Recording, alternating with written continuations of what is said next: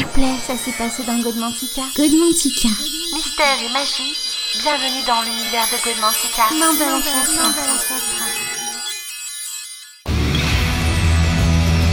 Mandala, mandala, mandala chakra. Godmantica.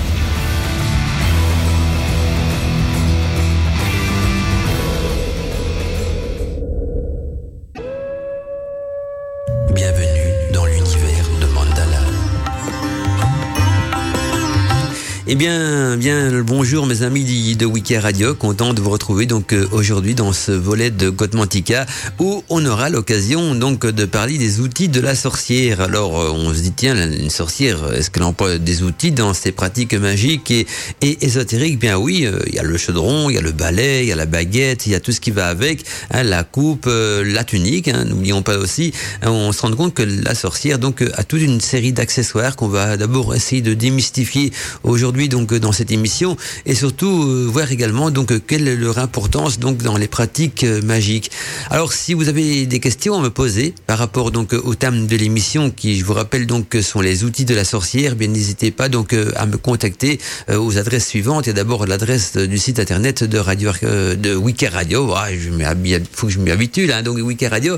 Hein, donc c'est contact wikiradio.net donc contact wikiradio.net. Il y a également le formulaire de contact pour du, site internet hein, de la radio. hein. donc si vous allez sur www.wikiradio.net, vous allez donc dans le menu déroulant tout en haut, vous allez voir qu'il y a le bouton contact. Vous cliquez dessus, vous tapez votre message, vous l'envoyez et il s'affichera donc euh, également sur mon écran de contrôle. Et puis on peut aussi me contacter donc euh, via l'application pour téléphone portable donc de Wiki Radio pour tous ceux et celles qui nous écoutent sur leur téléphone portable. Il y a aussi donc euh, un bouton d'envoi de message. On tape donc son texto, on l'envoie et lui également donc euh, s'affichera sur mon écran de contrôle. Alors si vous vous posez la question en disant tiens pourquoi est-ce que je pourrais écrire à Godmandica euh, J'ai pas trop d'idées. Eh bien euh, comme c'est une émission plus ou moins interactive, si vous avez donc des questions à me poser par rapport donc euh, au thème de l'émission d'aujourd'hui, c'est-à-dire les outils de la sorcière, ou par rapport euh, à un outil en particulier ou autre chose, toujours dans le thème du sujet bien sûr. Bien voilà, si vous pouvez m'envoyer donc euh, vos questions en direct sur la boîte mail de Wiki Radio, ce sera bien sûr avec plaisir que je vous répondrai donc euh, dans l'antenne de Codemantica. Alors, on va euh, petit à petit en venir à nos moutons et voir un petit peu que ce qu'on entend par outil de la sorcière. Et surtout, donc, euh, quelle est leur importance dans les pratiques de la magie? Parce que je sais bien qu'il y a deux courants euh, qu'on peut remarquer. Donc, euh, au niveau d'Internet, quand je parle d'Internet, c'est tout ce qui est forum, blog et, et compagnie. C'est un courant qui va se dire, bah la Wicca euh, ou la magie plutôt même, c'est quelque chose de très éclectique, donc on fait un petit peu ce qu'on veut. Faut pas forcément, forcément donc avoir des outils. hein. Toute l'intention vient du cœur et donc euh, tout le reste n'est que euh, ne sont que des, accessoires, donc pas forcément indispensables. Eh bien, moi je répondrais dans ce cas-là, bah alors ça peut dénaturer complètement la magie parce que si tout vient du cœur, plus besoin d'employer donc des encens en particulier aux correspondances planétaires, plus besoin de faire attention non plus aux couleurs des bougies qui sont également aux couleurs euh, planétaires, plus besoin donc d'invoquer des entités, hein, puisque tout vient du cœur, plus besoin de faire un cercle magique. Au fait, on, dit tricote toute la magie et il n'en reste plus rien. Alors que dans le, deuxième mouvement qui va dire bah, les outils sont indispensables, hein, autant que les, pinceaux, les peintures du peintre sont indispensables euh, pour faire son tableau. Hein, bah, parce que quand on admire un, Van Gogh, un, un Picasso ou, ou peu importe, ou un Poussin qui est mon, un de mes peintres préférés, eh bien, euh, si on admire euh, ces toiles, et encore à notre époque, parce que ces personnages ont disparu depuis bien longtemps, ils ne sont plus de notre monde, c'est grâce justement à leurs outils. hein. il, y avait le pinceau, il y avait les, couleurs, euh, la toile, c'est ce qui faisait le peintre. hein. Si on vous, présente Van Gogh ou Picasso, voilà, mais ils n'ont pas d'outils, donc ils n'ont pas de peinture, ils n'ont pas de pinceau, ils n'ont pas, de toile, mais ce sont des peintres. Ah bon, on peut voir une de leurs œuvres, bah non, parce qu'ils n'ont pas d'outils, donc ils ne savent pas œuvrer dans la peinture. Ou idem pour un musicien, on vous présente donc un grand musicien, un virtuose du violon ou du piano, et qu'on, on- il a besoin de son instrument, hein, il a besoin de son instrument de musique ou, ou de, son piano, et si on demande à quelqu'un, tiens, est-ce qu'il pourrait me jouer une mélodie? Ah, mais c'est un musicien virtuel, il fait tout avec le cœur, mais il ne produit aucun son, bah, ce serait pas évident, donc pour écouter un de ses concerts, et on peut même aller plus loin, hein, si on regarde par exemple, euh, pour ceux qui sont animateurs de football, ben, c'est quoi l'outil du football? Ben, c'est d'abord les goals, le terrain et le ballon de football, et je dirais même la, la tenue, la tenue hein, des joueurs de football aussi. Alors si on enlève le, le ballon qui est un, des accessoires, la tenue, euh, les, les goals et, le terrain, et qu'on bah il y a plus de match de football, donc euh, le football c'est ce sera plus du virtuel. Vous vous rendez vous, vous, vous rendez compte, c'est ça que je fais ce petit parallèle pour vous montrer quand même que que les outils ils ont une importance capitale dans la magie parce qu'ils vont servir non seulement à canaliser les outils du sorcier ou de la sorcière, donc les outils opératoires pour le rituel de magie, mais également donc ils vont servir d'intermédiaire entre l'opérateur, donc c'est-à-dire le sorcier ou la sorcière, et l'univers, c'est-à-dire donc les planètes. Et donc dans le domaine de la magie, pour résumer un petit peu ce que je viens de dire, dans le domaine de la magie, les outils de la sorcière servent donc de support énergétique à la concentration ainsi donc euh, qu'à l'aide euh, qu'à la matérialisation donc et surtout à la canalisation donc des énergies donc à mieux canaliser ces énergies donc à se faire aider des énergies que ce soit les les énergies produites par nos chakras ou les énergies aussi euh, présentes donc dans l'univers qui nous entoure, donc euh, les énergies pro produites parfois par les planètes ou même euh, par des entités. Et donc ces outils sont en quelque sorte comme le pinceau et la peinture qui appartiennent donc à l'univers du peintre, ou alors l'instrument de musique qui fait partie donc de l'univers du musicien, c'est-à-dire donc indispensable bien sûr aux arts de la magie. Et pour pouvoir être utilisé donc dans le cadre de la magie, on retiendra aussi que ces outils de la sorcière devront être consacrés, consacrés donc par un rituel rituel, bien sûr approprié à cet effet, et qui sera donc euh, décrit en fin d'émission. Alors ce rituel de consécration aussi est quelque chose d'important parce que dans la consécration, il y a deux fonctions. Quand on parle de consacrer ces outils, il y a d'abord la purification et la consécration qui veut dire rendre sacré, rendre magique. Alors la purification euh, sera la première étape donc de ce, rituel de, con, de, de, consécration parce que elle va permettre donc de dépouiller votre outil de tout ce qui est énergie contraire, donc de tout ce qui est énergie parasite euh, à son usage, donc euh, tout ce qui pourrait entraver donc euh, un usage magique du rituel.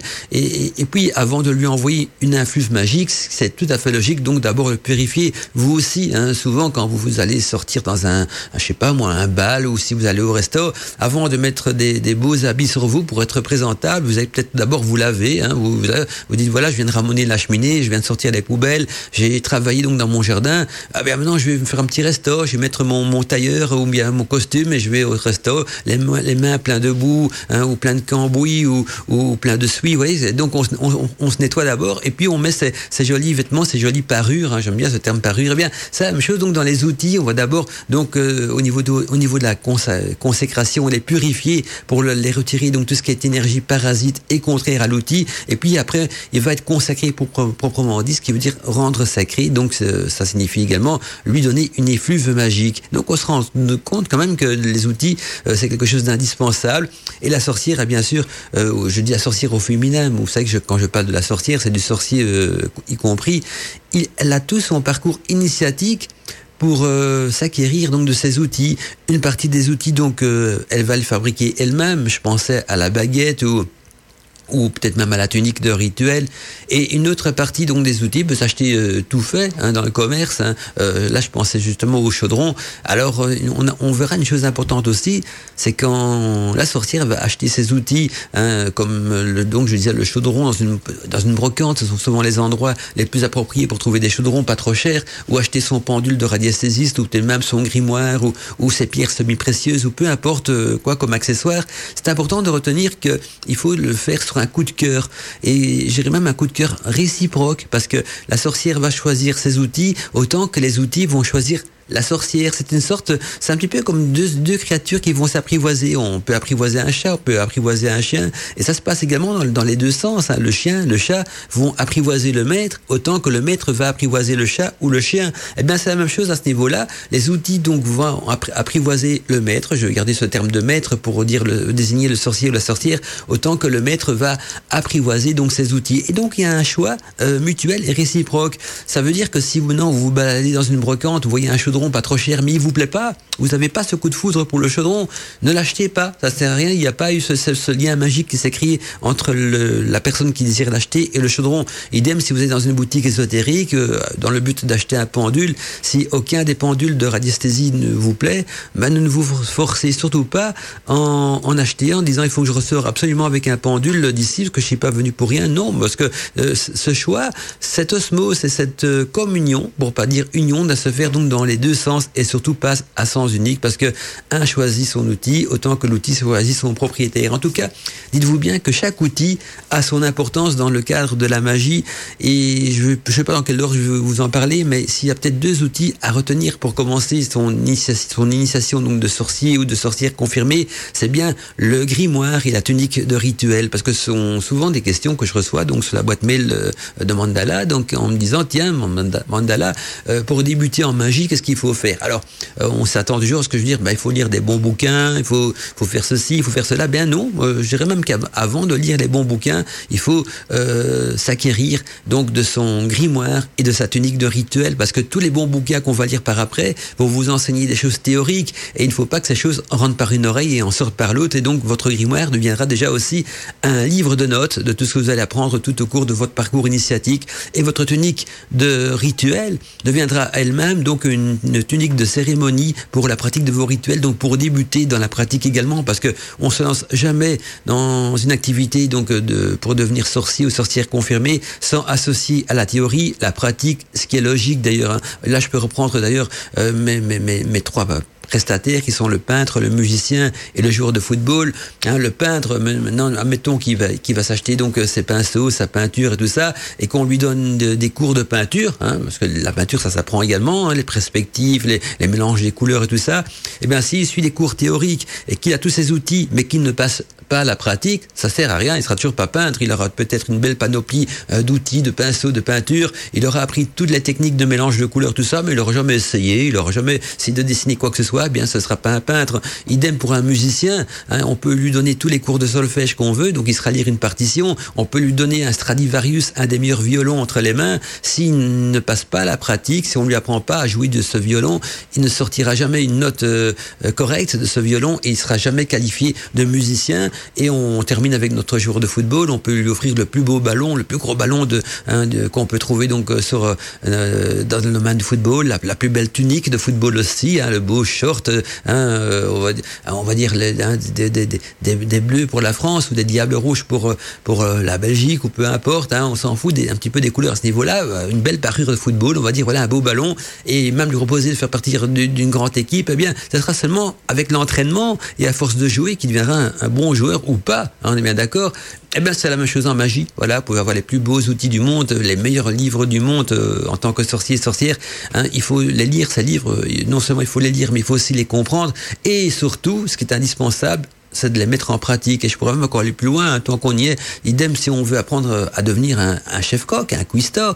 Hein, on peut lire tous les livres de cuisine que l'on veut. Hein, on peut avoir les plus belles casseroles, la plus belle batterie, la plus belle cuisine équipée que l'on veut aussi. Il faut mettre la main à la pâte. Et donc, euh, on se rend compte que quand on se lance dans l'étude de la magie pour devenir une sorcier, un sorcier ou une sorcière confirmée, les deux premières choses à acquérir avant tout, c'est donc le, grimoire pour noter ce qu'on va apprendre et en même temps on verra que le grimoire est en plus le journal intime de la sorcière et également donc sa tunique pour pouvoir se lancer en même temps et assez rapidement donc dans la pratique rituelle. Alors on va quant à nous donc euh, commencer à étudier les outils. Je vais vous donner un petit peu dans l'ordre de mes post-it que je les ai mis comme ça on verra jusqu'où on pourra aller. Je compte vous parler donc de la tamée, de la coupe également, de la baguette. Hein. je parle bien sûr de la baguette magique. On verra un petit peu comment la confectionner.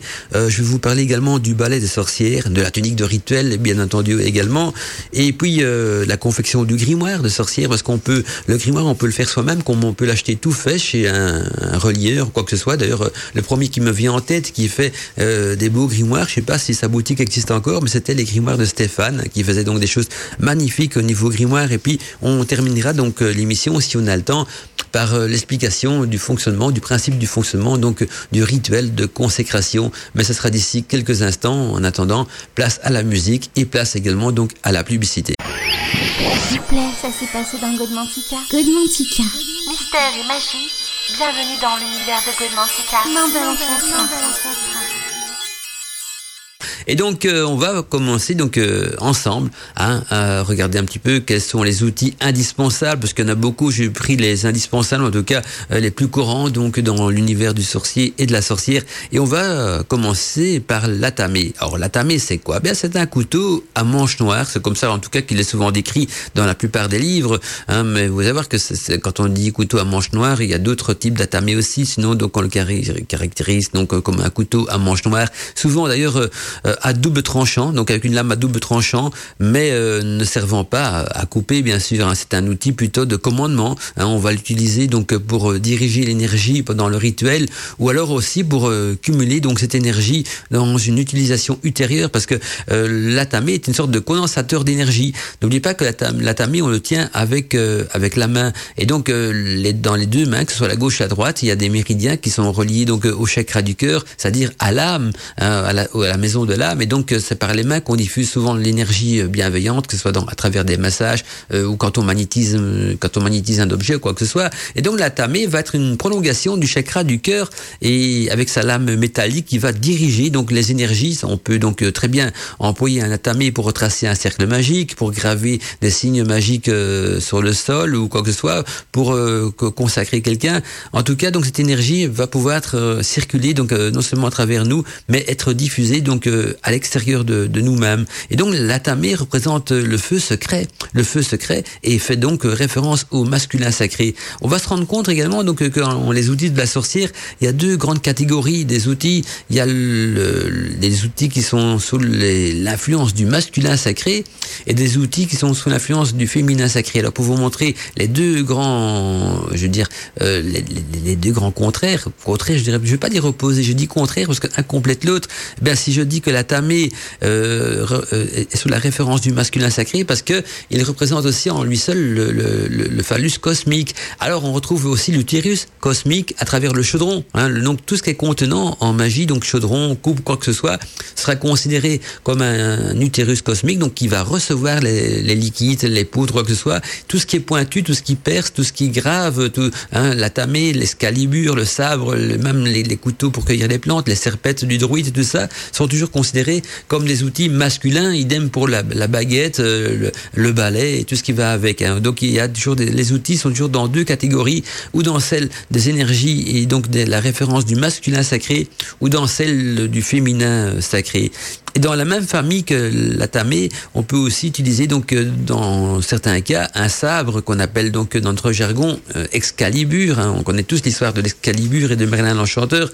Et ceci donc dans le but également donc de tracer un cercle de protection autour de nous, hein, ou alors aussi pour euh, officialiser donc les rituels de passage des officiants, c'est-à-dire que quand un officiant passe un rituel de passage le passage pour être sorcière du premier degré, du deuxième et du troisième degré. Mais je parle bien sûr à ce niveau-là dans un coven, hein, parce qu'on peut très bien faire ce rituel de passage seul chez soi à la maison. Hein, on a suffisamment étudié et appris hein, comment le réaliser, mais au sein d'un coven, donc euh, on, se fait donc euh, introniser, on subit un passage euh, devant donc le groupe ou, ou même avec le groupe et donc là, dans ce cas-là, le, le, sabre, hein, c'est-à-dire l'excalibur, va servir donc également à officialiser les rituels hein, de passage des officiants, un petit peu comme si on nommerait quelqu'un donc chevalier. Vous voyez que ça peut être beaucoup de choses, donc diriger les énergies, tracer un cercle magique, graver des signes euh, magiques euh, sur le sol ou, sur la terre, hein, officialiser et, officier donc des passages des officiants,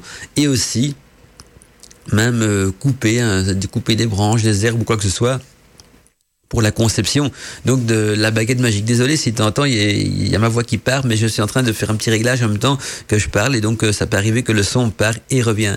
Donc là, on a vu euh, l'atamé qui est quand même un outil que je pourrais qualifier donc d'indispensable, mais qui coûte aussi aussi un certain une certaine somme. Je vais pas dire que ça, ça coûte la peau des fesses, c'est pas exorbitant comme prix, mais voilà, il y a un petit investissement à faire, sauf si on arrive à le faire soi-même. Hein. Euh, si on sait se bricoler, se tailler un bon manche en bois, on, y fait une petite euh, euh, c'est facile à faire. Donc vous faites le, manche en bois, euh, comme vous le voulez, vous le décorez avec des signes, quoi que ce soit. Je fais une petite parenthèse là-dessus. Là où va rentrer la lame, on scie donc le manche en deux pour recevoir la lame on met la lame parce que la lame il est déjà toute faite avec un trou dedans et puis euh, dès que ça on, met on glisse la lame dedans et à travers les trous du, manche et de la lame on met des vis donc pour le tenir et on peut même rajouter des vis et de la colle hein, une bonne colle à métaux pourquoi pas.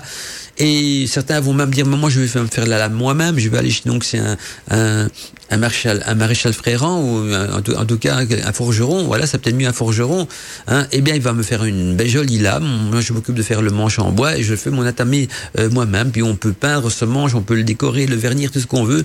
Ou alors vous l'achetez tout fait dans une bonne boutique ésotérique, ils vendent des atamés tout faits, tout, donc tout dépend de votre budget. Et je dirais même pas rien que de ça, ça dépend aussi donc de ce que vous avez envie d'investir donc dans vos outils, si vous préférez y investir de l'argent ou y investir une partie de vous-même, donc de votre côté artistique. Et donc, dans tous les cas, donc, on peut bien sûr faire ces outils soi-même.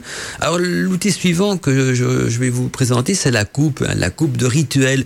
On appelle là aussi la coupe sacrée des sorcières qui symbolise bien sûr le Graal. Hein. Donc, la coupe euh, symbolise le Graal. Elle contiendra en elle les breuvages qui seront donc utilisés au cours des rituels magiques. Hein. Donc, euh, par exemple, euh, ça peut être le, pour, les cérémonies de, de, sabbat, il y a le fameux vin de sabbat. Hein. Pour les cérémonies d'esba, il y a le vin d'esba.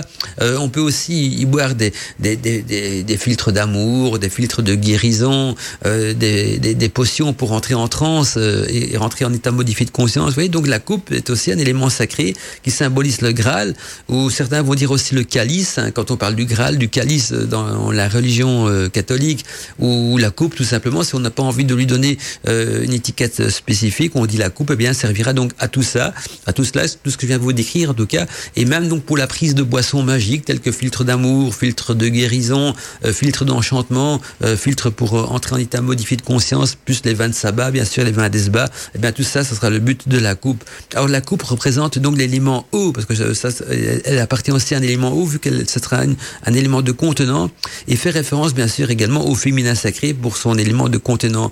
Alors la coupe peut être conçue en plusieurs matériaux. Hein, on en trouve des très jolis en cristal, hein. on en trouve également des en, argent. Hein. J'en ai déjà vu en étain, en argent, ou même en céramique ou en verre. Pourquoi pas en verre alors si vous voulez la fabriquer vous-même, c'est faisable aussi. Là, il faut la faire en bois. Donc si vous savez tailler une coupe dans un morceau de bûche, par exemple, si vous êtes doué pour faire ça, bah, vous pouvez très bien la faire vous-même. Alors n'oubliez pas dans ce cas-là de, de la vernir avec un vernis euh, alimentaire Hein, parce que si vous allez boire des, des ingrédients ou des, des, filtres avec ça, il faut pas un, vernis trop toxique. Donc un vernis alimentaire qu'on peut facilement faire soi-même avec euh, euh donc de, de, la résine d'arbre qu'on peut faire chauffer ou qu'on mélange avec un, un, solvant. Donc vous voyez qu'il y a plusieurs manières de faire donc euh, ces vernis soi-même. Sinon dans certaines euh, boutiques qui vendent donc des vernis pour les peintures, ils vendent des vernis aussi donc euh, faits avec des, des, éléments naturels et donc non toxiques pour la santé. Et donc si vous faites votre coupe vous-même en bois, c'est important aussi donc de tenir compte de ce critère-là.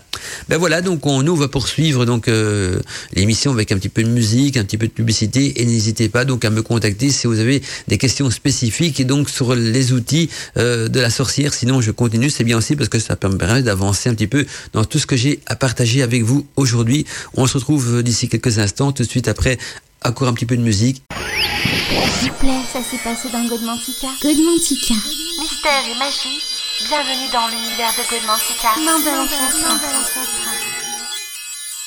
Ce sont des sons, je dirais même des chants sacrés qui nous viennent euh, du Tibet. Ce sont des invocations donc euh, euh, à des déesses, à des, entités, à des diétés. En tout cas, c'est très marquant. Je sais bien que certains apprécient, certains vont peut-être pas apprécier aussi. Alors j'ai lu un, jour une étanche étude comparative là-dessus, comme quoi les invocations donc tibétaines à tout ce qui est sacré, tout ça, ce sont des sons qui sont très bien perçus par les hommes, donc de manière positive et perçus de manière plutôt euh, négative par les femmes, parce qu'on sait bien qu'on a même si on se ressemble assez fort, on a des oreilles, des yeux pour entendre et pour voir, des yeux, je veux dire.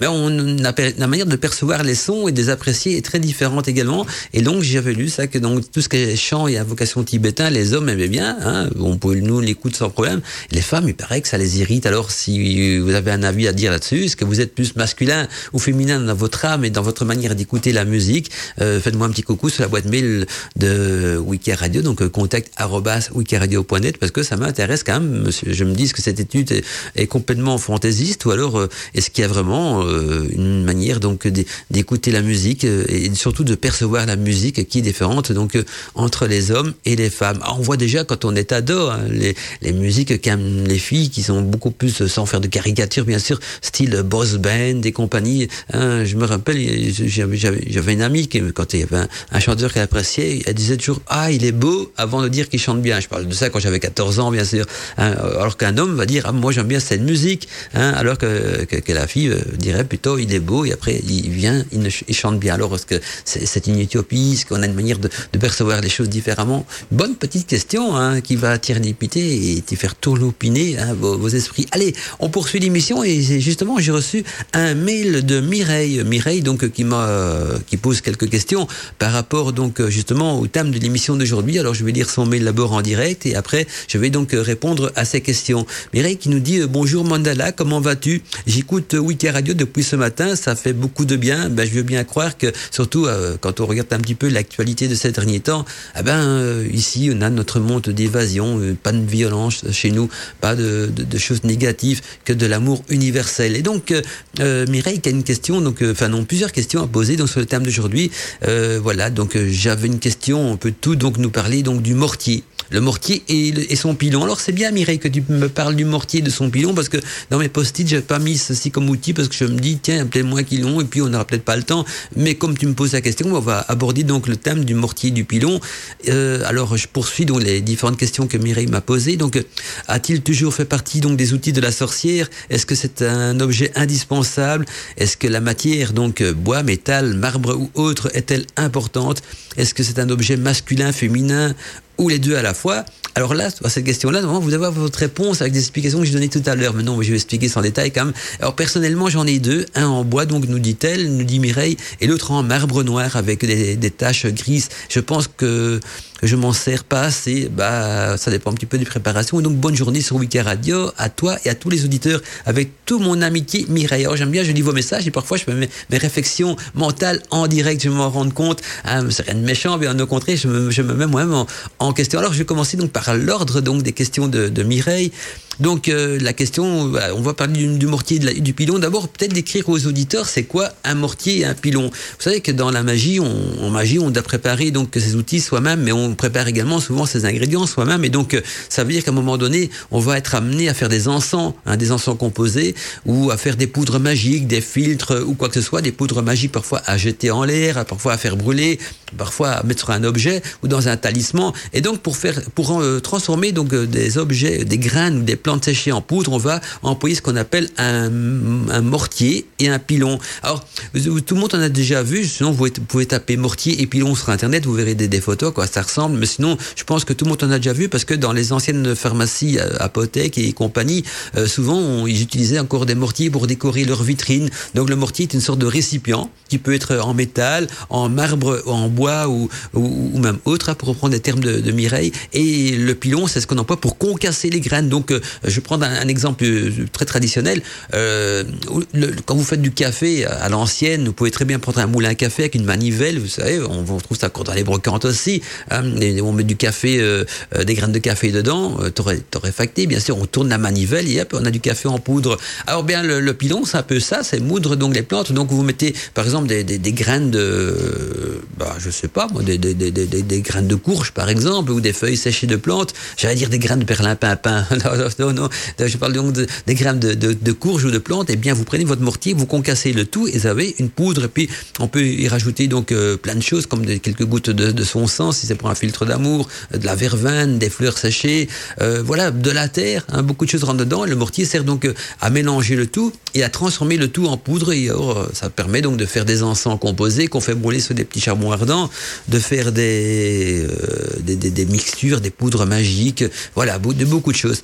Alors, euh, est-ce qu'il a, pour poursuivre les questions donc de Mireille, elle me demande est-ce qu'il a toujours fait partie des outils de la sorcière? Bien oui, parce que le mortier a toujours été un outil indispensable. Donc je réponds même à ta question suivante, c'est un outil indispensable également dans la panoplie des outils de la sorcière, parce que sinon je ne vois pas que trop comment ce qu'elle pourrait mélanger donc tous ces ingrédients et les transformer en poudre, hein, parce qu'on emploie beaucoup de poudre magique, hein, dans les, beaucoup de talismans d'époque qui, étaient plutôt donc euh, des amulettes, étaient des petits sachets en tissu remplis de poudre à base de plantes, même d'insectes, hein, rentrés dedans des, ou des pierres, des minéraux qu'on cassait, euh, beaucoup de choses. Et puis ça permet de faire de l'encens et on a vu beaucoup de choses, euh, bah, beaucoup de, de choses utiles en magie. Alors, euh, pour répondre à la question suivante, est-ce que la matière, le bois, le métal, le marbre ou autre est-elle importante? Mais je dirais plutôt ça dépend de, de l'affinité qu'on a avec certaines matières. C'est pas important en soi, mais c'est peut-être important au niveau du travail. Par exemple, quelqu'un qui est assez brutal, hein, qui est assez sec, dans, hein, qui va t'apprendre son mortier, il taxe, taper un des coups secs, vous casser les graines parce qu'il n'a pas la patience de les écraser en douceur. Ben, Là, je lui déconseillerais euh, le marbre et encore plus la porcelaine, parce que c'est vrai que tu ne l'as pas cité, mais il existe même des mortiers en porcelaine. Donc là, vous tapez un coup sec dans un mortier en porcelaine, foutu. Alors le bois est bien. Le bois a son avantage, c'est qu'il est solide, mais par contre, il faut régulièrement le laver et peut-être même le vernir parce que sinon il risque de, garder donc une partie des ingrédients dans ses pores, dans les pores du bois, ce qui peut parfois contaminer donc euh, d'autres mélanges. Le métal a des avantages et des inconvénients aussi. L'avantage c'est qu'il est solide, l'inconvénient c'est que les métaux ça s'oxyde et donc ça peut mettre de, de, des oxydes de métaux ou des choses euh, contraires et parasites donc euh, au mélange. ou alors il faudrait un bol en, en, or ou en argent. Non mais vous savez que en métal, hein, c'est bien que tu m'en parles. C'était les anciens, je parle de bol parce que je, les anciens mortiers étaient fabriqués de la même manière que les bols tibétains, c'est-à-dire un alliage de sept métaux, donc les sept métaux planétaires. Et donc voilà, à l'époque c'est du métal parce qu'ils avaient cette fonction magique. Et donc voilà, le marbre, moi je crois que je, préconiserais quand même le marbre qui est, plus solide que la porcelaine. On peut déjà y aller, on peut taper, concasser de ça, c'est du solide. Euh, le métal, le bois est bon aussi. Je, en fait, il y en a aucun que je vais dénigrer et dire faut surtout pas prendre ça, à part peut-être la porcelaine si vous êtes nerveux, hein, si vous êtes quelqu'un de sec, nerveux, hein, sinon ça vous ferez une, mixture, vous pouvez après racheter un, un, nouveau mortier parce que vous l'avez euh, cassé. Alors, pour répondre à la dernière question donc de, du lot, en tout cas, de, posée par Mireille, est-ce un objet masculin ou féminin, euh, ou les deux à la fois Ben là, non, vous, vous aurez pu répondre parce que c'est un contenant. On est bien d'accord. En fait, c'est facile à retenir quand on, quand c'est un objet qui contient des choses. Donc, euh, je pense à la coupe qui contient des liquides, au chaudron également qui contient des mixtures qui vont bouillonner, euh, au, mortier qui va con, con, contenir donc les, graines ou les, plantes séchées à concasser. C'est toujours féminin parce que c'est un utérus. Par contre, ce qui est le, le mortier peut être les deux. C'est vrai, parce que le mortier même qui reçoit les ingrédients est féminin, mais le. Enfin, non, oui, je parle du mortier, mais le pilon qui va concasser les graines, lui, il est masculin. Hein, donc, vous voyez, donc euh, là, il est, les, il est les deux, au fait, mais il y a deux outils différents, parce que le mortier, c'est le, contenant, donc ou le, le, conteneur, je sais pas comment vous avez envie de l'appeler, c'est lui qui va garder les graines, et le pilon va les concasser. Donc, si vous mettez tant que les graines que dans le mortier sans y toucher, bah là, c'est féminin. Et dès que vous prenez votre pilon pour les écraser, il y a le côté masculin du pilon, et donc c'est une, association entre le masculin et le féminin, comme dans beaucoup d'objets. Je prends un autre exemple, le chaudron, le chaudron qui, qui, est un utérus cosmique, donc féminin, on y met une mixture dedans, et puis on touille avec sa baguette magique dans le liquide pour bien mélanger le liquide, et en même temps pour le rendre magique, et bien là on est de nouveau dans une association entre le chaudron qui est l'utérus cosmique, donc féminin, et la baguette magique qui est masculin. Idem aussi, euh, le cercle magique quand vous tracez un cercle magique avec votre atamé ou, avec votre excalibur, l'excalibur ou l'atamé représente le phallus cosmique et donc est masculin. Mais le cercle que vous tracez autour de vous va devenir un, contenant, il va, ou un conteneur, c'est parce que il va vous contenir à vous. Hein, et donc il va tenir, le, le cercle va contenir l'opérateur, euh, l'officiant, si vous préférez. Et donc lui, le cercle, il sera des, des, féminin, il sera sur les éléments féminins, alors que l'objet qui va servir à tracer le cercle est masculin. Vous voyez que euh, chaque objet est féminin ou masculin, mais sera toujours associé avec un objet de, de énergies contraires. Donc chaque objet féminin sera associé à un objet masculin, un petit peu comme on retrouve entre le dieu et la déesse, le, féminin et le masculin sacré. Donc tout ça fait partie donc d'un même tout. Voilà Mireille, ben, j'espère que j'ai euh, répondu correctement à ta question.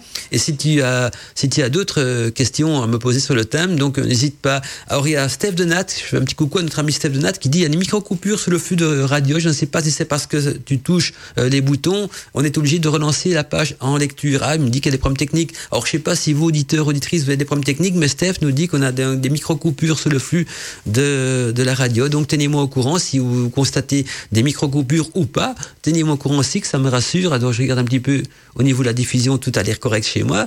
Donc euh, voilà, Steph de Nat a des micro-coupures. Alors que c'est sa connexion à lui ou c'est chez moi Donc allez-y auditeurs, si ça passe bien, faites-le moi savoir. Contact euh, wikiradio.net, vous dire mandala, tout est ok chez nous dans la réception.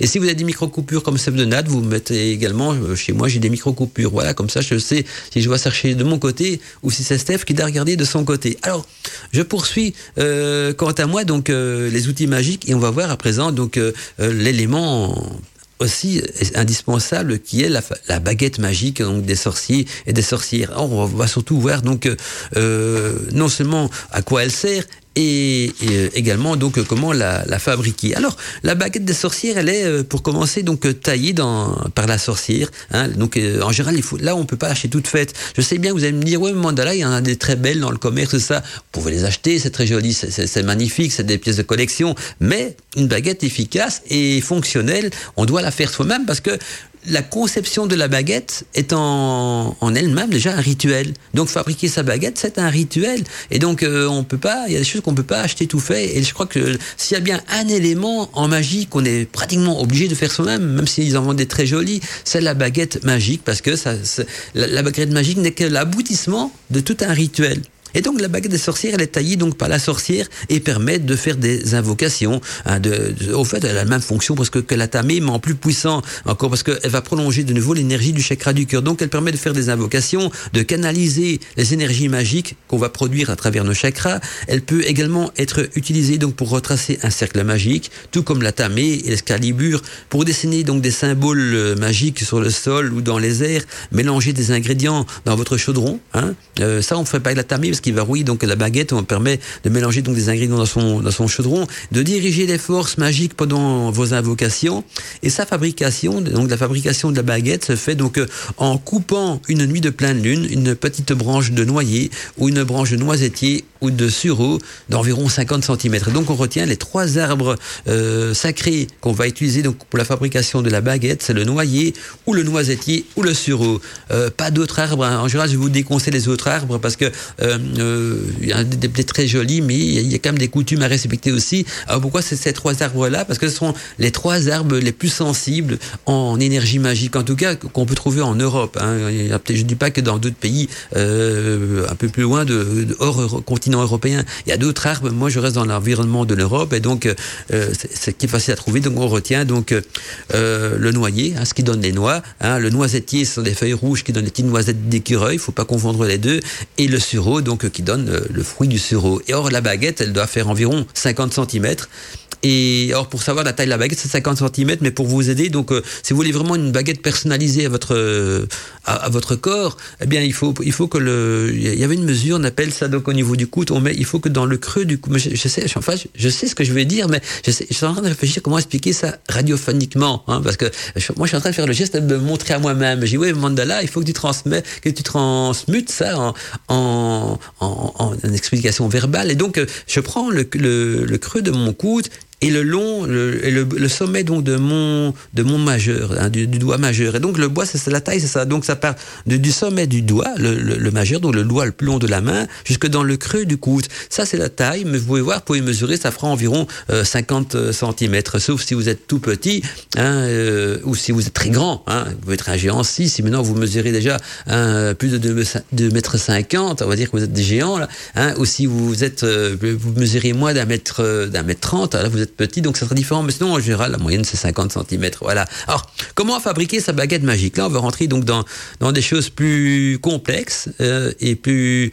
Euh, je regarde un petit peu... Euh, où j'en suis en même temps au niveau de mes musiques. Je sais plus trop ce que j'ai diffusé. Ah ben voilà, je vais faire ça comme ça. Voilà. J'étais un petit coup d'œil dans et après je vais vous expliquer la baguette magique. Donc euh, on va voir comment la, fabriquer. Donc euh, la baguette magique qui est quand même un outil important dans, dans l'art de la magie blanche. En plus donc de servir à brasser le contenu du chaudron et aussi à tracer hein, son cercle magique ou des signes magiques euh, dans les airs ou sur le sol. Elle sert surtout donc à diriger nos énergies vers un point précis dans un rituel ou, même euh, en dehors d'un rituel. Et donc, en parlant de, ce, point précis, euh, c'est important parce que euh, quand on doit consacrer des objets ou magnétiser ou, donner un, petit coup de magique à un objet, on peut donc dans ce cas-là employer euh, la baguette. Alors où trouver sa baguette magique? Eh bien certains artisans, je vous rappelle, hein, que bon, on vous en montre des très jolies, des baguettes à un prix très élevé même, et pas besoin donc de payer pour posséder une baguette en tant que sorcière. Donc, euh, il vous suffira donc de la fabriquer vous-même et vous allez voir que c'est très simple. Donc, la baguette traditionnelle, elle est conçue à partir d'une fine branche d'arbre et elle représente l'élément feu. qui symbolise bien sûr la force et la conviction et la volonté, ainsi que le pouvoir de la sorcière. Donc on retient que la baguette au départ, qui est un outil masculin, hein, toujours d'accord aussi, représentera l'élément feu vu qu'elle va diffuser de l'énergie. Ça c'est aussi facile à reconnaître. Tout élément qui diffuse de l'énergie est, sous les influences de l'élément feu. Elle symbolise donc la force, la conviction, la volonté, vu que c'est votre volonté qui, passe à travers cette énergie, ainsi que le pouvoir de la sorcière. Mais cependant, donc, lors des cérémonies magiques, elle représente également l'élément air, parce que elle sert également à tracer donc des symboles magiques sur le sol ou dans les airs. Elle sert également donc à diriger les énergies et à brasser des potions magiques du chaudron. Et donc la baguette traditionnelle, je vous rappelle, euh, elle fait une longueur de 50 cm et est sur l'énergie du feu et de l'air. Elle doit donc être fabriqué par la personne qui s'en servira à partir donc euh, je vous rappelle également d'une branche de coudrier, de noisetier ou de noyer ou, ou même de sureau. Euh, alors quand je dis coudrier et noisetier, c'est la même chose. Hein. Donc euh, coudrier est l'appellation ancienne du noisetier. Donc c'est noisetier, noyer et de sureau cueilli si possible donc pendant la pleine lune. C'est important également donc de cueillir cette branche pendant la pleine lune. Alors rien ne vous empêche de déjà aller repérer votre branche en journée en disant ben voilà je cherche une branche pour baguette magique, elle me plaît je vais prendre celle-là. Et donc, dès que c'est la pleine lune, vous allez euh, la, nuit l'accueillir. Alors, euh, allez dans, dans un, endroit sûr quand même. Faites attention parce que maintenant sortir la nuit, je sais pas toujours si c'est euh, vraiment quelque chose d'intéressant. Alors il faut l'accueillir aussi. C'est vrai, je vais peut-être pas dire ça. je le dis peut-être pas souvent, mais au printemps ou en été, pas en hiver. Bah, en hiver, quand les arbres dorment, parce que là, votre baguette n'aura pas beaucoup de pouvoir, il faut l'accueillir donc au, printemps, quand il y a la sève dedans, ou en été. Et donc, euh, la baguette doit être fabriquée par la personne qui s'en servira à partir donc euh, d'une branche de l'arbre que je viens de vous dire, et être cueillie une nuit de pleine lune. Et pour trouver votre baguette, vous devez donc euh, vous mettre en rituel. Hein. Vous devez donc, c'est-à-dire vous pendant quelques minutes, d'abord commencer par demander à la déesse et aux esprits des bois qu'ils vous conduisent donc vers la branche la plus appropriée pour l'utilisation donc que vous allez en faire. Et aussi, au moment qu'on coupe la branche d'un arbre, faites-le avec un sécateur ou avec un couteau bien aiguisé et surtout consacré. Hein. Et donc il faut également euh, montrer du respect à l'arbre, hein, car casser une branche n'est pas approprié et couper plus de branches qu'il en faut euh, est aussi également une faute. Alors, on se met en rituel parce que on peut très bien, euh, avant de couper la branche, faire bouler un petit peu d'encens près de l'arbre, méditer, on peut faire tout ce qu'on veut autour de l'arbre, même pourquoi pas tracer un cercle magique autour de l'arbre. Toutes des techniques très anciennes sont décrites dans, dans, les grimoires. Moi, je résume un petit peu parce que ça dépend un petit peu de la conviction, des croyances et surtout donc de, de l'initiation de chacun, mais on peut aller très loin donc dans ce rituel de fabrication de la baguette et même pour l'accueillir. Et une fois que vous avez trouvé votre branche, vous devez donc euh, par la suite remercier l'arbre duquel elle provient. Hein, donc remercier l'arbre aussi pour ce merveilleux cadeau qu'il vous a fait. Et vous devez également respecter et remercier les esprits des bois et même les fées, parce qu'on dit que la baguette est, un outil d'origine féerique, hein, donc vous remerciez les esprits des bois et les fées pour leur aide. Et dans certaines traditions, il est même de coutume de laisser en offrande à l'arbre et aux esprits des bois un petit travail de méditation. Donc on leur offre un petit peu de nos énergies par la méditation. Et maintenant que vous possédez donc votre baguette, qui va devenir plus tard votre baguette magique, vous devez vous débarrasser dans un premier temps, et ceci surtout avant qu'elle sèche. Donc tant qu'elle est fraîche, vous devez vous débarrasser de ces petites branches, hein, euh, avec un petit couteau, on enlève les petites branches. On se débarrasse également de l'écorce et de toutes les feuilles qu'il y a dessus. Pour ce faire, donc utiliser un couteau et un petit peu de papier de sable également, donc euh, bien fin, et, avec lequel vous allez frotter doucement votre baguette, ou, lentement en tout cas la branche, jusqu'à ce qu'elle devienne, euh, jusqu'à ce que la surface devienne complètement nettoyée et bien lisse.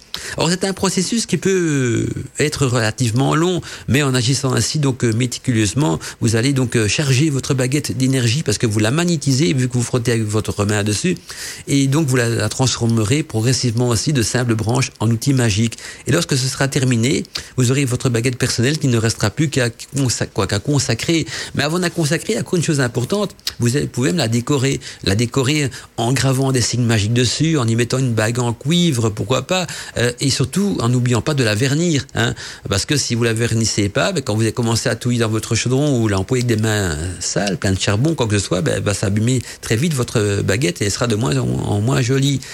Alors euh, on la vernit et on la consacre. Et donc il y aura un rituel également de consécration à faire donc euh, au niveau de, la baguette. Voilà, donc j'ai résumé un petit peu tout ce qu'il faut savoir sur la baguette. C'est peut-être encore plus complexe que ça pour la fabriquer, mais voilà, on a déjà de quoi euh, travailler à ce niveau-là. S'il vous plaît, ça s'est passé dans Godmantica. Godmantica. Mystère et magie Bienvenue dans l'univers de Godmantica. De. Déjà à 15h21 sur Wiki Radio, on est ensemble bien sûr dans Godmandica en compagnie de Mandala Chakra et on continue donc à parler de tout ce qui est outils de la sorcière. Bienvenue bien, bienvenue dans mon univers, les amis, et on va donc à présent aborder le thème du ballet, le ballet de la sorcière. Alors, il faut savoir que le ballet de la sorcière n'est pas du tout un outil euh, fantaisiste ou mythique, mais il existe vraiment, donc il est vraiment utilisé et je dirais même indispensable dans l'univers de la sorcière. Alors, bien sûr, il ne sert pas à voler dans les airs ou à, à, euh, les nuits de pleine lune, il sert surtout donc plutôt à nettoyer et à purifier l'espace euh, avant et après un rituel. Donc, euh, dans une pièce, dans votre occultum par exemple, ou dans votre chambre, si vous pratiquez les rituels dans votre chambre ou même en pleine nature. Il sert donc euh, à balayer, hein, simplement, mais attention, euh, surtout à balayer de manière purificatrice. Donc il va euh, dépouiller et chasser de votre pièce toutes les énergies parasites contraires donc à votre rituel. Alors le le balai donc de, de, de, la sorcière est non seulement un outil euh, magique indispensable, mais c'est aussi euh, un outil qui va vous permettre donc d'entrer en transe. Hein. Il existe des rituels qu'on appelle la transe mystique du balai, qui permet donc euh, à la sorcière d'entrer en transe. Je vais pas rentrer dans, les détails euh, sur le pourquoi et le comment de la chose. Il y a des livres qui le feront mieux que moi. Et puis c'est parce qu'on n'a pas beaucoup le temps.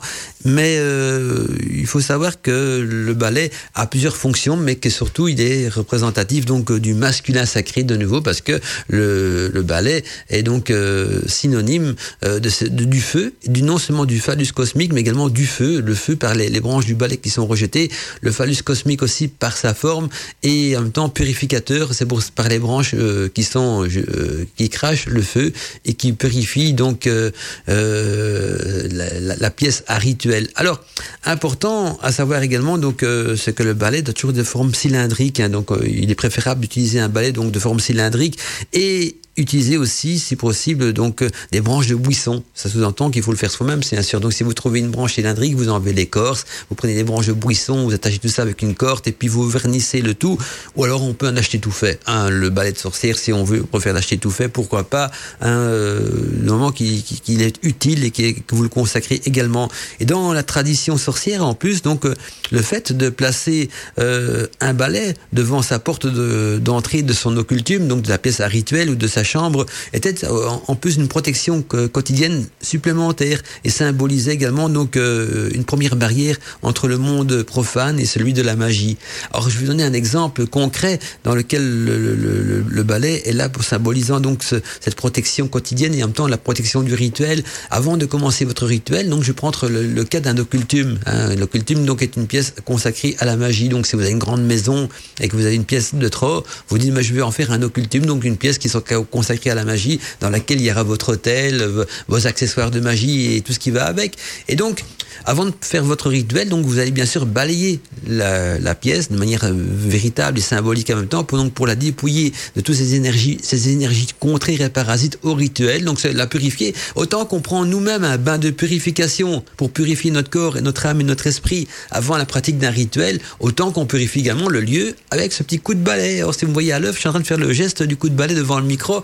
Hein, c'est un petit peu ridicule. Le, le, parce que j'essaie de mimer quand je parle. J'ai toujours cette mauvaise tendance à vouloir tout mimer. Et donc, euh, on, non seulement on balaye la, la, la, pièce, donc on chasse toutes les énergies négatives. Donc imaginez la sorcière d'époque dans sa, dans sa chaumière en bois, en plein milieu d'un bois. Eh bien là, elle, elle, vivait souvent sous de la terre battue, et donc elle balayait la, la, terre donc pour euh, enlever les, énergies de la nature contraires à son rituel, et en même temps ça, ça permettait de faire une pierre de coups, de nettoyer en même temps sa maison.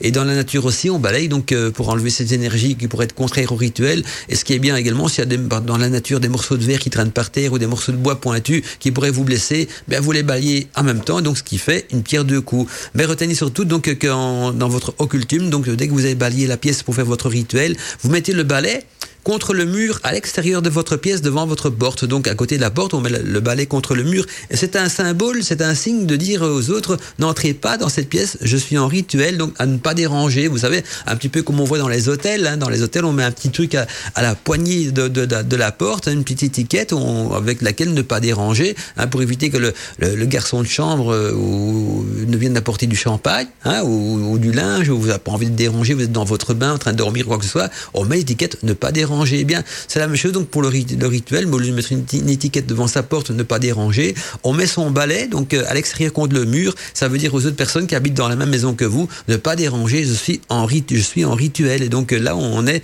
dans le langage symbolique du, du balai, qui est un, langage donc ésotérique.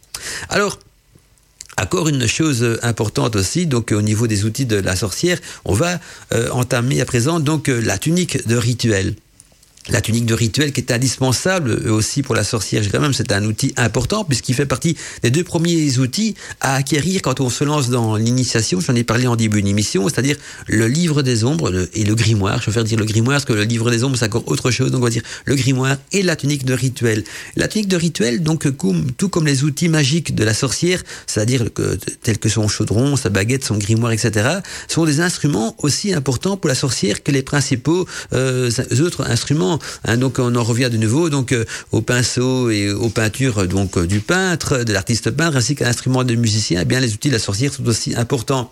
Ils sont les compagnons donc de vie de la sorcière et un ne va pas sans l'autre. Et donc jadis, les sorcières ne pratiquent pas avec une tunique parce que jadis les, sorcières pratiquaient souvent la magie nue, hein, nue, et ils avaient comme euh, jargon pour expliquer cette pratique nue, c'est-à-dire revêtue du ciel et de la poussière des étoiles. Et ceci donc afin que leur chakra bien sûr soit à l'air libre vu que c'était eux qui diffusent l'énergie, donc pour que les chakras puissent diffuser un maximum de leur énergie opératoire, et aussi donc que cette énergie opératoire est nécessaire à la réussite du rituel. Et la seconde euh, raison pour laquelle jadis, donc euh, dans les, temps anciens, les sorcières pratiquaient souvent le rituel nu, euh, c'est parce que le fait donc de pouvoir se retrouver avec son corps en, parfaite osmose avec la nature et avec les diétés qui, qui sont autour de vous, hein, permettait de faire cette communion donc vous faites partie de la nature, aucun objet artificiel sur vous, vous êtes euh, créé par la nature, vous êtes né euh, de manière naturelle, et donc vous êtes tel que la nature vous a mis au monde, donc euh, en osmose avec les énergies autour de vous. Mais bien sûr, la magie évolue, hein, et à notre époque, hein, bien, on peut parfois être pudique, et donc si vous êtes de nature pudique, et que vous ne vous sentez pas à l'aise avec une tunique, que vous ne sentez pas à l'aise, nu plutôt, je veux dire, ben là on met bien sûr une tunique de rituel pour qu'on puisse se sentir plus à l'aise.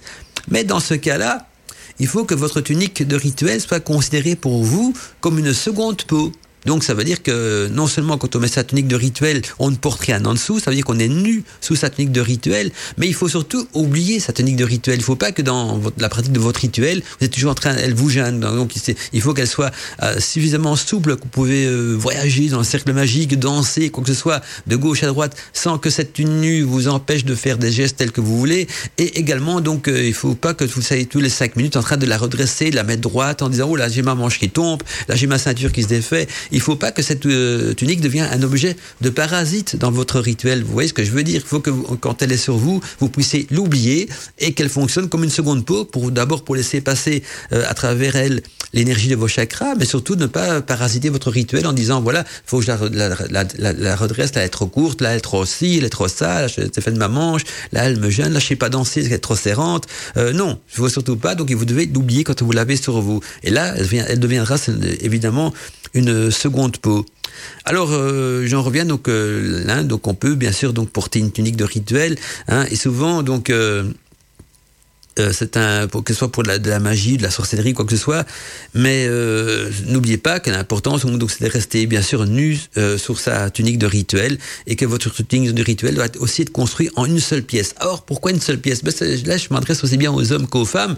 Pas une tunique en deux pièces, donc pas une petite jupette et, un, petit chemisier, pas, pas un pantalon et un, ou un chemisier. Non, c'est une sorte de cape en une seule pièce parce que si vous la coupez en deux, c'est en deux parties, ben, vous coupez également l'énergie de vos chakras. Vous faites une coupure dans le vêtement. Donc elle doit être confectionnée en une seule pièce et dans un métaux naturel, hein, noble et naturel qui laisse passer les énergies telles que le lin, le coton ou la soie. Hein. c'est ça l'importance donc d'un métaux, d'un matériau métaux naturel, hein, c'est que les, énergies du chakra puissent passer à travers, à travers euh, la tunique sans être perturbées. Donc une seule pièce dans un tissu naturel tel que le lin, le coton et la soie. Or la différence qu'il y a entre chaque, ben, il n'y en a pas. Tout est bon. Le lin c'est excellent, le coton aussi, la soie aussi, mais un peu plus cher. Donc je dirais plutôt que la soie, même si c'est doux sur la peau, c'est plus réservé aux sorciers, aux sorcières de luxe, hein, qui ont les moyens. Et sinon, donc, euh, euh, si vous voulez pas investir de trop, le lin, le coton euh, fera très bien l'affaire.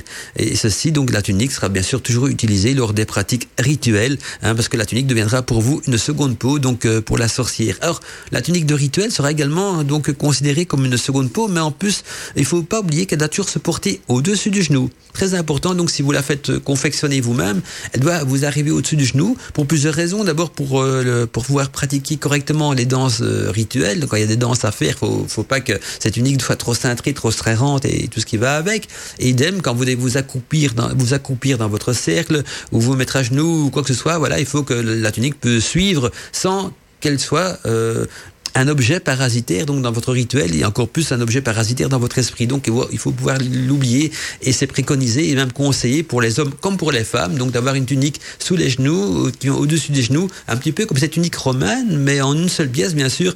C'est une tradition très ancienne mais ça a toujours été une tradition donc euh, au-dessous des genoux. D'ailleurs c'est même une manière de repérer dans un groupement de sorciers de sorcières lors d'un sabbat les, profanes, des initiés parce que souvent les, profanes ils ont des tuniques longues, euh, bien décorées mais qui font plutôt penser à des séries hollywoodiennes. Et les initiés, ils ont les techniques qui, correspondent donc aux critères que je viens de vous dire, donc matériaux naturels, lin, coton, soie, elle vient au-dessus du genou. Et aussi, on peut la décorer, bien sûr. Ben oui, on peut la décorer avec quoi? Des broderies. On peut faire des jolies broderies, euh, y coudre des écussons, des écussons euh, magiques, bien sûr. Hein, écussons magiques, en tant pentagramme, quoi que ce soit, des broderies avec des jolies fleurs, pourquoi pas. Euh, on peut, on peut y mettre tout ce qu'on veut, hein, même y sertir des pierres précieuses, quoi que ce soit. À vous de faire aller votre imagination de sorcière.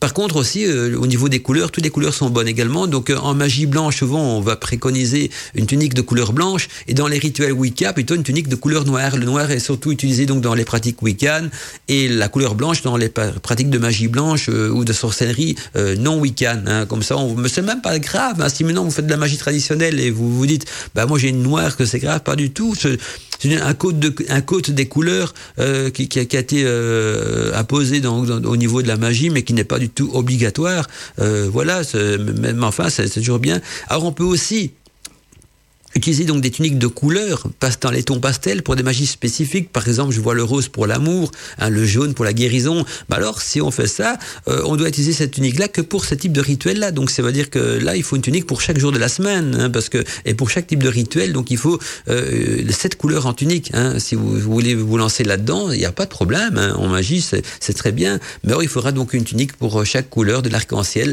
et pour chaque type de rituel. Donc, dans votre garde-robe, au lieu d'avoir une tunique tout terrain, qui est la tunique blanche ou noir. Euh, là, il vous faut donc une tunique de, de, couleur pour il en faut sept, hein, une par planète, et donc euh, pour tout le type de rituel. Alors on évite quand même le rouge. Hein, on évite le rouge, quoi que ce pas si grave si vous avez du rouge, mais le rouge a toujours été euh, réservé donc aux pratiques de la magie noire, et donc le rouge souvent donc euh, éviter. Alors je réfléchis ce que j'ai, est-ce que j'ai tout dit donc pour au niveau des techniques Oui, voilà, j'ai, tout dit. Et d'ailleurs, euh, ce qui me ferait plaisir, euh, et là je reviens pour Radio Arcadie, si vous avez déjà confectionné votre livre des ombres et votre tunique, ce serait sympa hein, de m'envoyer une photo de vous en tunique avec votre livre des ombres en main que je pourrais après afficher donc dans l'album Trombinoscope de Radio Arcadie. Je suis conscient qu'on est sur Wiki Radio, mais rien ne m'empêche de faire un petit peu de publicité donc pour l'album Trombinoscope de Radio Arcadie. Donc voilà, si parmi vous il y a des sorciers ou des sorcières qui ont déjà leur livre des ombres et leur technique de rituel, et que vous avez envie de m'envoyer une photo de vous, parce que n'oubliez pas que pour être dans le trobinoscope, il faut que la photo soit un selfie de vous, parce que le but c'est de créer une communauté euh, pour y présenter donc euh, tous les auditeurs de Wiki Radio et de Radio Arcadie. Et donc euh, voilà, je trouve ça sympa que chacun m'envoie sa photo avec sa tunique de rituel sur soi et son livre des ombres. Par contre, si vous voulez me l'envoyer pour me faire plaisir, pour que je puisse vous voir, mais que vous voulez pas publier sur le site internet, vous, vous spécifiez dans votre message, voilà, je te demande là, je t'envoie la photo pour que tu puisses voir ma tunique et mon livre des ombres, mais j'ai pas envie que la publie que de la, tu la publies sur le site de la radio. Je peux comprendre aussi, certains ont envie de rester discrets, d'autres ont envie de la publier, et je suis ouvert à tout. Hein. Moi, il n'y a pas de problème, donc ne vous en faites pas pour cela. Allez bien assez parler, temps pour moi de poursuivre un petit peu avec de la musique. Euh, je vais euh, donc bientôt envoyer aussi des publicités, euh, et puis par après, on va entamer donc le grimoire de la sorcière, donc dans la catégorie des outils magiques. S'il vous plaît, ça s'est passé dans Godmantica. Godmantica. Mystère et magie, bienvenue dans l'univers de Godmantica. Main l'ancêtre. Eh bien voilà, on va poursuivre donc notre émission sur les outils de la sorcière et en venir à présent donc au grimoire de la sorcière. Alors le grimoire c'est quoi? Eh Bien le grimoire est un manuel renfermant donc des invocations, des descriptions de rituels, des sortilèges, des runes, des règles de magie, etc. C'est en quelque sorte donc aussi le journal intime de la sorcière car elle y, parle donc euh, de son évolution euh, et de sa transformation en tout cas personnelle. Donc les grimoires euh, rédigés bien sûr par chaque individu qui pratique donc les arts de la magie et de la sorcellerie. Et pour créer votre grimoire, commencez par vous procurer donc euh, un cahier assez volumineux parce qu'il faudra écrire beaucoup de choses dedans. Et ce cahier volumineux, vous devez bien sûr le personnaliser en y décorant donc sa couverture par un dessin ou quoi que ce soit en relation avec la magie. Alors, la petite astuce pour faire son grimoire, c'est donc d'acheter un cahier euh, volumineux. On y colle dessus une feuille de dessin et sur cette feuille de dessin, on peut bien sûr y faire un dessin, une aquarelle, une peinture à l'huile euh, sur quelque chose en relation avec la magie. On peut aussi le décorer, ce grimoire, euh, si on a des talents artistiques, bien sûr, en y collant... Euh, sur la couverture des fleurs séchées hein, ou des feuilles des, séchées d'arbres ou des écorces même d'un arbre. Ou alors euh, en y collant un tissu qui vous plaît donc un tissu mystique qui vient d'un pays étranger quoi que ce soit on arrange au fait son grimoire en tout cas la couverture du grimoire comme on le veut hein. on peut même utiliser si on veut des techniques de scrapbooking hein, de vous savez le scrapbooking on y met des, objets qu'on trouve dans les brocantes des serrures des, hein, des, des de tout. On le décore vraiment comme on le veut moment bien sûr qui vous plaît parce que c'est une extension de vous-même et qui a un petit côté magique et donc euh, laissez aller votre imagination de sorcière car le but c'est surtout donc de personnaliser votre grimoire pour qu'il soit en osmose bien sûr avec euh, votre identité de sorcière. Et ensuite, euh, tout au long de votre parcours initiatique de sorcière euh, confirmé, vous pouvez donc euh, progressivement inscrire dans votre grimoire tous les rituels, tous les sortilèges, les invocations et les instructions magiques que vous aurez donc composés ou obtenus dans les différentes étapes de votre parcours initiatique et que vous souhaitez bien sûr conserver hein, pour les avoir toujours à portée de main. Et dans votre grimoire, vous pouvez également donc y raconter votre cheminement évolution de sorcière dans les arts secrets de la magie, car il deviendra également donc euh, votre journal, journal intime. Et il faudra donc euh, toujours copier euh, dans votre grimoire également vos sortilèges et vos rituels à la main, tout en utilisant bien sûr quelque chose de, de, magique pour écrire. Ça peut être un outil spécifique, un bic magique ou une plume magique ou un rotring magique. Et, et surtout en veillant de, d'illustrer de, ces rituels quand ce sera nécessaire, bien sûr. Donc quand ce sera nécessaire, vous pouvez mettre un petit dessin d'illustration également. Donc on retient que le grimoire est un recueil de vos rituels, un recueil aussi de votre parcours initiatique, c'est un journal intime, et on y met donc tout ce qu'on a envie de garder, tout ce que vous allez puiser, recevoir à gauche, à droite, hein, en tant qu'information au cours de votre parcours initiatique. Et bien sûr, donc euh, en illustrant euh, tout ce que vous allez mettre comme commentaire. Donc, euh, par exemple, vous parlez du cercle magique, on va l'illustrer. Vous parlez d'une plante, quoi que ce soit, vous essayez de, l'illustrer également. Mais n'oubliez pas que votre grimoire doit toujours être écrit, à la main. Hein, on est bien d'accord? Et relié aussi. Donc, pas un classeur avec des feuilles volantes. Ce n'est pas un grimoire, c'est un recueil de documentation. Un vrai grimoire est relié. Il a une couverture personnalisée et on écrit dedans donc à la main. Et de cette manière, vous vous donnerez un pouvoir magique à l'écriture et vous êtes aussi assuré donc d'avoir lu le rituel en entier vu que vous l'aurez recopié à la main. Mais en plus de cela, euh, ça vous facilitera également en outre donc la lecture de votre grimoire à la lueur d'une chandelle.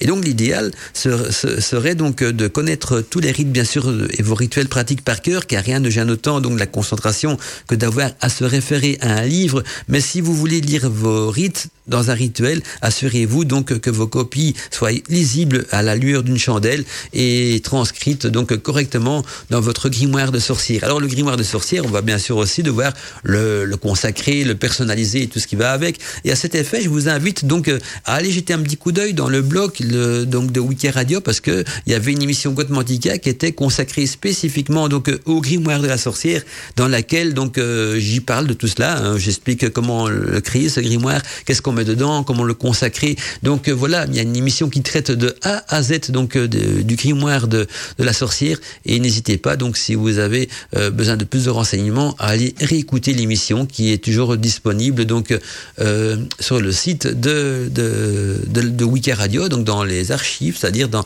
dans le bloc de Wiki Radio. Alors je vois qu'il y a encore des questions qui viennent sur mon écran, qui viennent d'arriver sur mon écran de contrôle. Ça vient de la part de Mireille, Mireille euh, qui me pose encore deux questions. alors voilà, j'ai vu ou j'ai lu, je sais plus, nous dit-elle, que la cloche ou la clochette fait partie des outils de la sorcière. Peux-tu m'en parler? Alors oui, la, la, cloche fait bien sûr partie donc de également des outils de la sorcière. Alors souvent la cloche euh, ou c'est une petite cloche tridente. Alors pour vous, demander vous montrer une idée à quoi ça ressemble, c'est le même genre de cloche qu'on emploie dans les messes. Quand vous êtes dans une église avant, il y avait le curé qui sonnait une petite cloche pour montrer les différentes étapes de la messe. Eh bien euh, en magie et surtout dans la Wicca, la cloche est beaucoup plus utilisée dans, dans, la Wicca que dans la magie traditionnelle. Elle sert aussi à tintiller pour marquer les grandes parties, les grandes étapes du rituel, surtout aussi dans le cadre donc de la magie cérémonielle.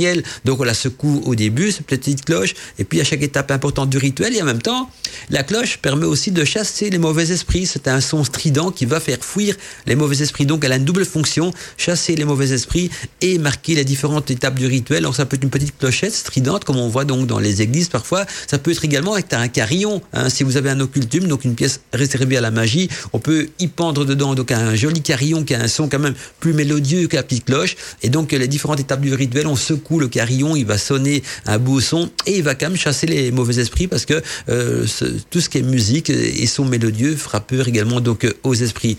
Alors deuxième question de, de Mireille, euh, le pentacle donc euh, elle en a fait un avec des, des branches d'arbres nous dit-elle, mais euh, mais donc mais bien en bois, euh, c'est bien en bois qu'il faut le réaliser, c'est mieux dans un ou c'est mieux dans une autre matière. Excuse-moi, j'ai parfois du mal à lire, c'est écrit en tout petit, donc c'est est-ce que c'est bien en bois qu'il faut le réaliser ou bien c'est mieux dans une autre matière?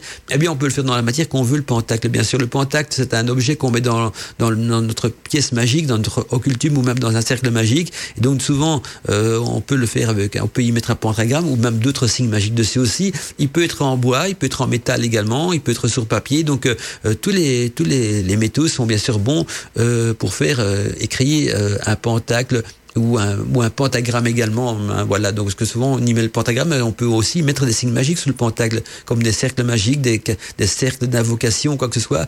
Euh, je crois aussi qu'il y a une émission Godmantica qui traite justement des amulettes, des pentacles et tout ça, qui pourront euh, vous aider, de, vous aider de ce côté-là.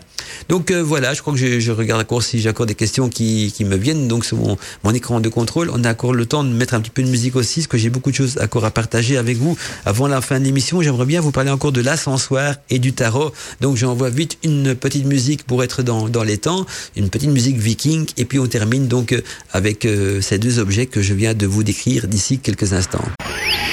S'il vous plaît, ça s'est passé dans Godmantica. Godmantica. Mystère et magie, bienvenue dans l'univers de Godmantica. Avant de rendre l'antenne, j'ai envie de vous parler encore euh, également donc de l'ascensoir qui est aussi un outil euh, magique indispensable pour la sorcière parce que l'ascensoir sert bien sûr à brûler l'encens hein, et représente donc l'élément air. Hein, c'est là donc on mettra ses encens ou en cône ou en baguette parce qu'il peut être en métal, en bois ou en pierre, etc. Et sa forme dépendra surtout donc de l'encens utilisé, donc de l'encens à brûler.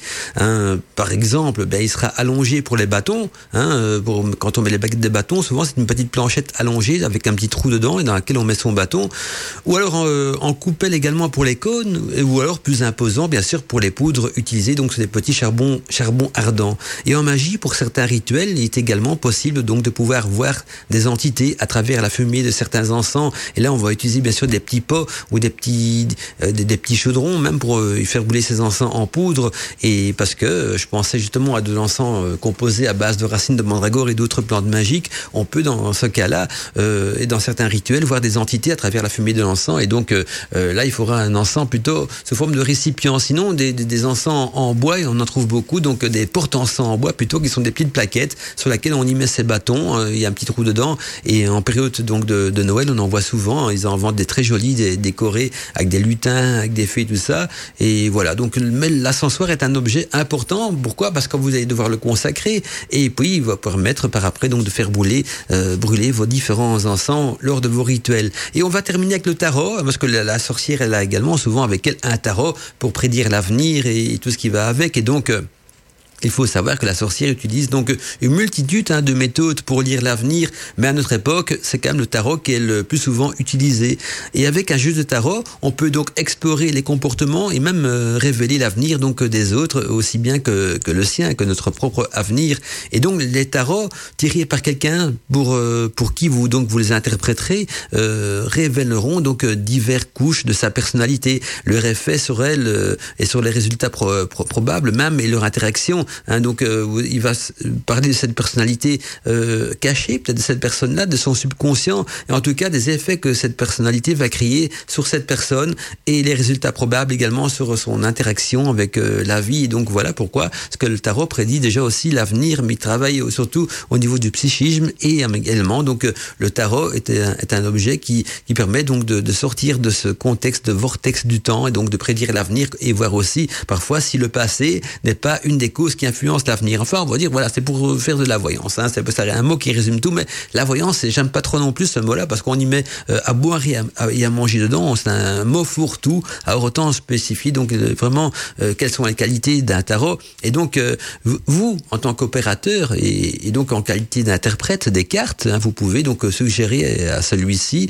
hein, ou à celle qui vous consulte, donc à votre consultant, des moyens pour se libérer justement des aspects négatifs de sa personnalité et aller donc euh, euh, l'aider aussi à y voir plus clair dans ses projets d'avenir. Donc vous allez le conseiller, le guider pour ses projets d'avenir. Et je pense que chaque sorcier et sorcière qui se lance dans l'initiation doit se faire faire une voyance hein, euh, par une amie ou quelqu'un de confiance. Ne payez surtout pas pour ça parce que il y a des gens honnêtes. Or, quelqu'un de sérieux, ça va. Mais méfiez-vous, tout le monde n'est pas forcément honnête dans ce domaine-là.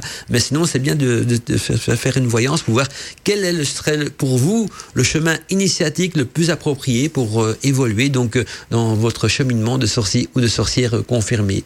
Ben voilà, quant à nous, donc il est déjà 16h02 minutes, temps pour nous malheureusement de se quitter. On se retrouve donc euh, vendredi, vendredi 6 sur euh, d'abord Radio Arcadie pour une émission Gotmantica spéciale sur les préparatifs donc du sabbat de Yule. On y approche du sabbat de Yule, donc ça sera une émission sur les préparatifs de Yule. Et mercredi prochain également, on retrouvera notre cette, cette émission sur les préparatifs du sabbat de Yule sur Radio Arcadie, donc et sur Wiki Radio mercredi prochain. Voilà, tout à fait. Et donc euh, voilà. Et puis par après, soir il y aura une veillée de Yule le 21. Et nous ici sur Weekend Radio, euh, comme on sera après Yule, on aura donc euh, une émission à thème. Allez bien, à bientôt mes amis. je vous remercie donc d'avoir été nombreux à m'écouter cet après-midi et surtout à écouter Weekend Radio. On se retrouve donc mercredi prochain de 14h à 16h pour parler et discuter ensemble donc des préparatifs du sabbat de Yule. C'était Mandala Chakra avec vous dans Code Mantica. Bel après-midi à tous et à toutes.